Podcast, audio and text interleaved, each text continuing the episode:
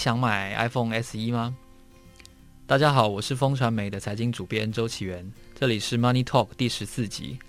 这是一个关于财经趋势和国际新闻的 Podcast。我们试着用最有趣的角度为你解读最近发生的大事。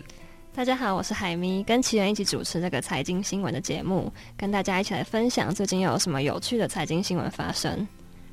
最近我们发现到有一支史上号称最便宜的 iPhone 问世了，而且成功的博了非常多的版面，然后我看到点阅率都非常的高。它的名字就是 iPhone SE Two。对，我看到这个新闻的时候，其实非常兴奋呢，因为我自己的这个手机的约其实快要到期了。而且我其实一直很向往，就是手机不要太大只，因为对女生来说，其实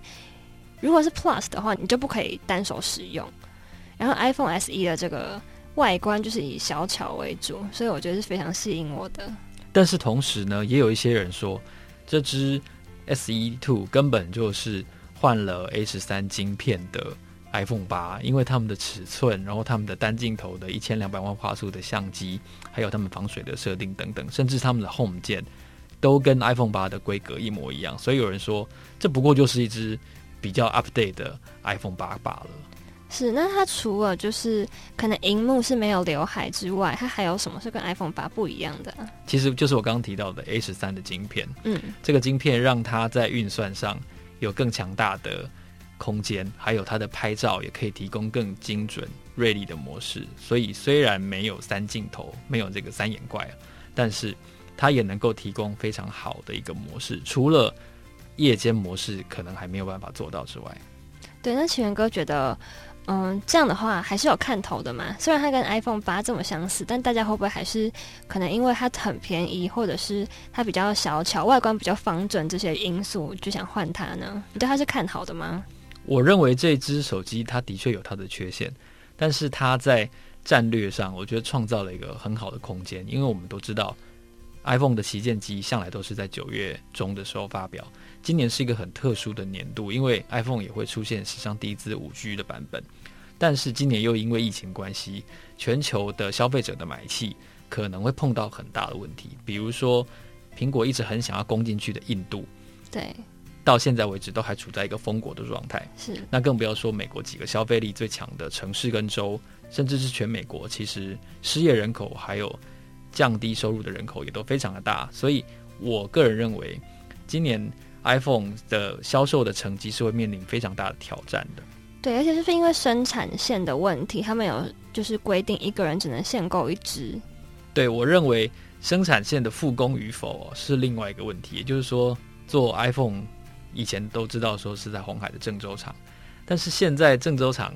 具体的复工数据我还不确定。但是他们的整个生产的流程有一个比较大的改变，就是说他们从厂房，然后到他住的地方哦，他们或者说到餐厅，他们号称必须要两点一线。假设你要从厂房去餐厅吃饭，你中间不能再去任何什么康乐室啊、篮球场，你必须要维持一个直线性的做做法。所以复工的效率还有。终端的买气其实都对今年的 iPhone，甚至是今年苹果的业绩有一个非常大的挑战，所以我认为它这个一万四千五最低价呢，其实是很聪明的。他把那些 Android 高阶的版本的手机都打上一个问号，就是如果你要换成五 G 的话，那我没话说；但如果你还要停在四 G 的话，苹果最后一支四 G 手机给你一个非常。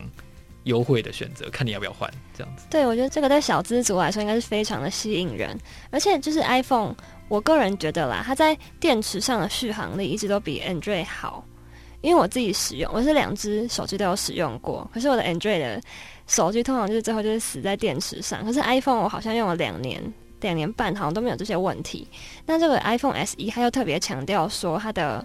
这个续航力比 iPhone 八又多出了五个小时，我觉得这点就是非常吸引我的地方。对，然后，所以我们看到今年可能苹果的业绩也许会受到一定程度的挑战，但是这支 SE 的定价实在是太有。破坏力太杀伤力了，所以它可能会创造相当一段时间的话题，也不一定。没错，那我们最近都有看到一个新闻，是说 Apple 跟 Google 他们原本是大家都知道他们是对手嘛，可是他们现在好像要一起合作在一个专案上了。对，其实这件事情真的非常的有趣，因为我们都知道有一本书叫做《四骑士主宰的未来》，这本书里面把 Apple 跟 Google 这两家公司列为四骑士之二。然后呢，这两家公司其实一直是虽然不能说势如水火，但他们的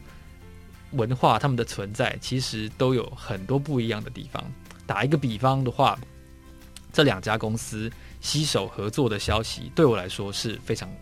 震撼性的。第一，因为他们的关系就好像柯皮跟王世坚。就好像是娱乐圈的张韶涵跟范玮琪说：“来，我们继续做好朋友吧。”有点，我看到的新闻的时候，有点像这个感觉。对，蛮有趣是表面上好像很和乐，可是私底下就是一直在互相竞争。对，因为我们知道，以地图这个产品来说的话，全世界所有的平台，所有不管座机或手机，大家都会选 Google Maps，, Google Maps 而不是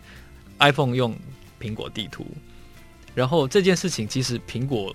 据我所知，他们内部是深以为耻。是因为就算我们是用这个 Apple 的手机，但是我们从来真的都不会用他自己内建的地图。真的，我从来不会用 Apple 的地图。就是我要分享一个故事，就是刚换 Apple 的时候，我以为那个地图就是 Google Map，然后我就点错了，我就误以为它是 Google Map，然后我就用了大概一个月吧，我就想说这什么烂地图这么难用，因为真的就是到哪都不准，它完全没有办法定位在我的那个位置。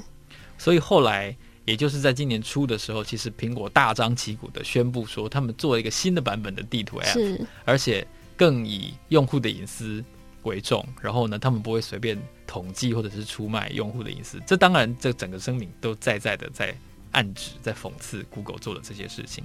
但是这也看得出来说，苹果虽然在打造软硬结合的产品上非常的强，可是他们还是有一些不足的地方，还是被 Google 一直主宰着。对，我觉得其实 Google 在这个软体上的发展好像一直比 Apple 好一点，因为像是我刚刚说的 Google Map 之外，其实在这个 Apple 它的这个最佳的 App 名单上面，Google 就占了六个，像是 Gmail、YouTube、Maps 这些都是这个 Google 的，可是 Apple 好像就只有 iPhoto 有上榜而已。对，所以这两个我觉得在软体上来说，可能。Apple 我们会想到手机啊、电脑啊，可是如果要讲软件的话，其实 Google 好像可能还是会比 Apple 好，就是略胜一筹的感觉。其实 Apple 和 Google 一直处的不太好。对，而且就是这个 Google Map 一直就是把 Apple 的这个地图压着打，其实 Apple 他自己也是非常生气，所以他其实在这几年来就是有一种急起直追的感觉。其实很多外媒现在已经觉得 Apple 的地图做的。很多地方都比 Google Map 好了，像是它这个三 D 环视的效果，好像就比 Google Maps 好很多，而且它可以就是模拟人在路上走路的感觉给你看，让你更有真实感。然后再来就是，就是外媒也指出，他们觉得 Siri 这个导航会比 Google Maps 更直觉、更精准。其实话说从头哦，Apple 和 Google 双方的纠葛纠纷，一者是来自于硬体，一者是来自于软体。在硬体的方面呢？当年，Google 买下了 Motorola，然后代价非常高，是一百二十五亿美元。但是那个时候并购发生的时候呢，Motorola 跟 Apple 还有一些诉讼，在专利方面的诉讼。买下了摩托罗拉的 Google 呢，就承接了这个诉讼。但是双方呢纠缠了许久之后，没有谁赢谁输，双方同意放弃这个诉讼。所以你看得出来，双方在专利方面是有很大的。争执的空间。那除此之外，其实双方在人才方面的拉扯也是很大的。他们在二零一五年的时候，Intel、Adobe、Google 跟 Apple 四家公司呢，曾经因为私下订定了互不挖角协议，但是被员工集体诉讼。也就是说，员工控告这些公司说：“诶，为什么我们可以可以被你们这样子掌握我们的工作权？”所以后来。这四家公司就提出了一个和解方案，然后和解了这个互不挖角的协议。所以你可以看得出来说，他们之间或明或暗的争执的空间是非常多的。那对我来说，我觉得双方未来最大最大的冲突点，或者说竞争的战场，其实不只是手机，是在汽车。因为在 Alphabet 这个控股的领域底下呢，有一家公司自驾车的技术公司叫做 Waymo。那 Apple。也在二零一九年的时候，他买了一家新创的自驾车的技术公司，叫做 Drive AI。是，所以双方在自驾车的领域肯定会不落人后，肯定会继续做非常多创新的事情。所以等到这个真的有自驾车，或者说真的有所谓的 Apple Car 出来的时候，我们相信双方的竞争会白热化，而且会进入到另外一个层次。对，我觉得这两家科技龙头这个竞争一是是不会在短时间内就结束的。而且刚刚说到这个人才的挖角，其实 Google 它也就是为了这个，然后就做了很多。员工的福利，想要让更多人才到他们公司，像他就说，他每天会给员工百分之二十的时间去做自己有兴趣的事情。这点很像 Three M 哦，对对，当初发明便利贴的时候，也是因为他用他闲余的时间去做有趣的发明，所以才发明了这个便利贴。对，就是想要刺激出更多的创意。不过这其实也是有缺点，因为好像就说，如果让员工有这么多时间去做，可能。跟工作无关的事情，他们的这个产品很难去符合市场的需求，好像可能就会变得有点太天马行空。他们不知道市场真的要的是什么。对，所以这就是要多尝试，然后多错误的公司文化才能够容忍。而且我觉得 Google 跟 Apple 这两个企业文化真的是天差地远。Apple 就是给人很严谨。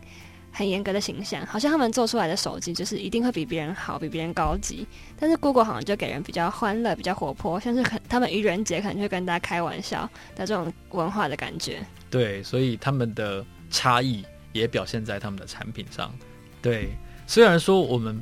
传递给大家这两家公司是一个啊柯 P 跟王世坚的关系，不过有一些人物在这两家公司之间还是游刃有余，可以往来自如。其中一个人叫做 Arthur Levinson，是他是目前到目前为止都还是 Apple 的董事长。诶，大家会大家会说，诶，苹果的老板不是库克吗？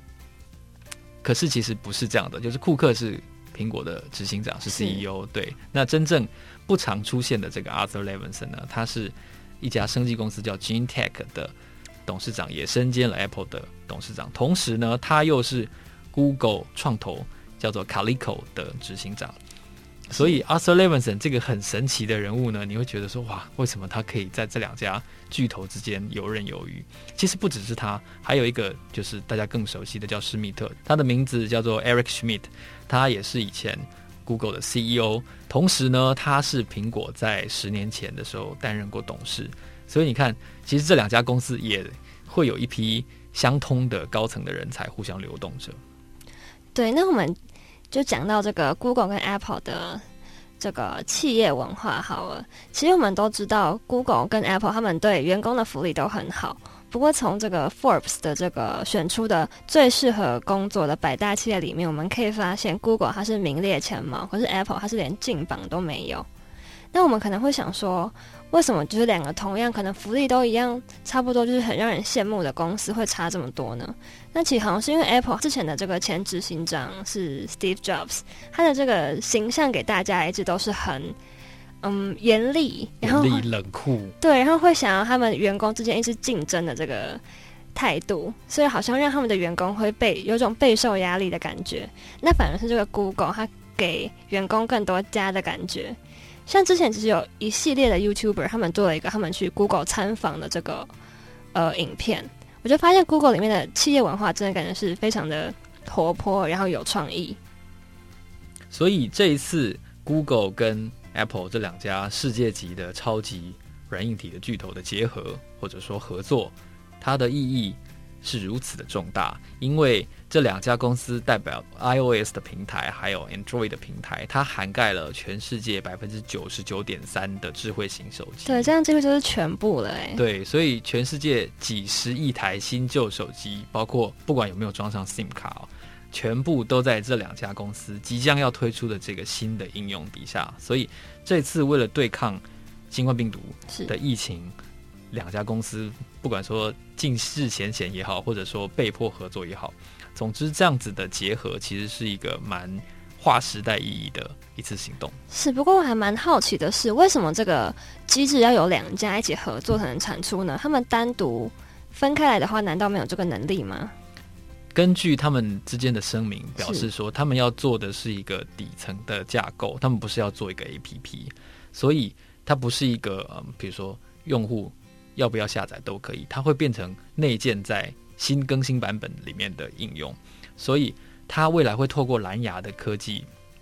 让用户的手机接触到说，诶，这这只手机目前它的周遭有没有病毒检测确诊为阳性的感染者？对，但我一听到这个机制的产出，我第一个想法其实是这也太不尊重隐私权了吧？因为如果我可能现在被检测出来是阳性的话，那我身边的人马上就会知道，就是他附近有个人得病了，诶，然后我可能走到另外一个地方，那边人又知道我过去那边了，好像就是一直暴露我的行踪，让我周围的人都知道我在哪里了。对很注重隐私的美国人的文化来说，这一点的确是非常难做到的。对，因为。这个机制如果要成功的话，它首先要求的是这个被筛检为确诊阳性的患者，他在输入他自己的代码的时候，他必须要承认他是阳性的。我觉得这件事情在人性上是很难做到的。对，而且我觉得反而这样可能会让大家变得疑神疑鬼。可能我现在说哦，我可能三十公尺里面有个阳性的人。这个确诊者，我会不会就是赶快来找，说是谁看起来感冒，或者是谁得病了，然后就觉得可能排挤他，或者是像我们都知道出现了很多像就是可能类似歧视或霸凌的事件。对，对我觉得这是一个可能，如果这个东西真的要上线的话，要非常注意的一点。对，正是因为这是一个涵盖全球百分之九十九智慧型手机的底层机制，而且它不是一个 APP。所以他们宣布，最快在五月的时候，他们就会开放这个机制。所以下一次你的手机更新了之后，你可能就会看到这个新的版本。它的机制是怎么运作的呢？让我跟大家稍微用我的理解来介绍一下。就是每一只手机它会有一个独特的代码，就好像手机号码一样。那当你成为筛检成确认了你的阳性感染者之后呢，你输入了这个代码，然后你周遭开着蓝牙的用户就会看到你的显示，就比如说你这栋大楼周遭三十公尺里面有三个确诊阳性的人，那你可能在这个范围里面，你就必须要加强你的自我防护，比如说你要多洗手，然后你出入都要戴口罩，对，然后你要用其他的东西按电梯，对，可能就是要小心一点，对。那如果说相对的，假设说你回到了你乡下的老家，对，那边周围完全没有任何感染者，那你就可以把口罩拿掉。他会希望用这样子的一个机制去防范大家的传染几率。是，不过除了隐私权的问题之外，我觉得测不准也是一个非常重要的问题。像在台湾，我们都知道，其实我们已经有开始用手机追踪这些被隔离的人了。但他们有时候可能没有跑出去，但警察也觉得他们跑出去了，然后可能就是赶到他们家里，但发现他们就根本就在家没有出门，所以这个数据其实常常是不精准的。对，我觉得如果听众朋友有玩 Pokemon Go 的话，是就像我，我就是一个骨灰级的 Pokemon Go 的玩家，我就发现我的手机在开着这个游戏的时候，讯号经常会跑来跑去。对，我明明就坐在现在就在录音室里面。但是这我的这个人物呢，就会在周遭重庆南路周遭跑来跑去，所以我就发现，其实不要说这个底层机制的开放，不要说 Google 跟 Apple 的画识机的合作，其实光是现在蓝牙的测距或者说标志位置的机制，就已经可能会不准了。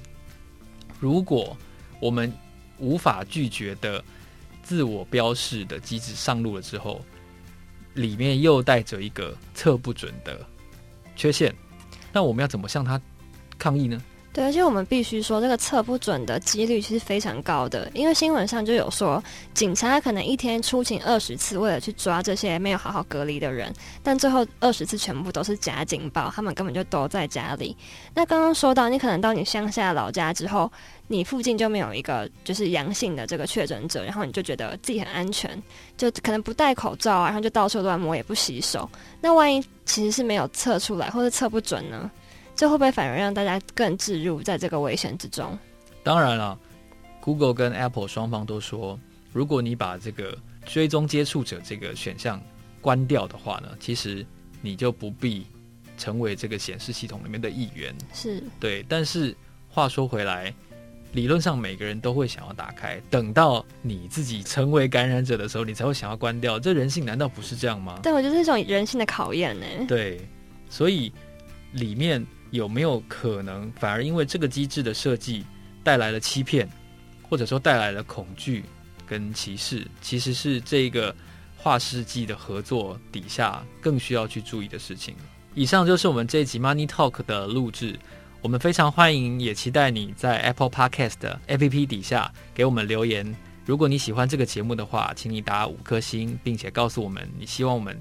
多聊聊哪些话题。我是风传媒的财经主编周启源，我是海明，就希望大家真的可以给我们一些意见，或者是你想听到什么，不想听到什么，都可以告诉我们。对，然后我们非常想跟大家聊聊天。对，我们是 Money Talk 第十四集，下次见，拜拜。拜拜。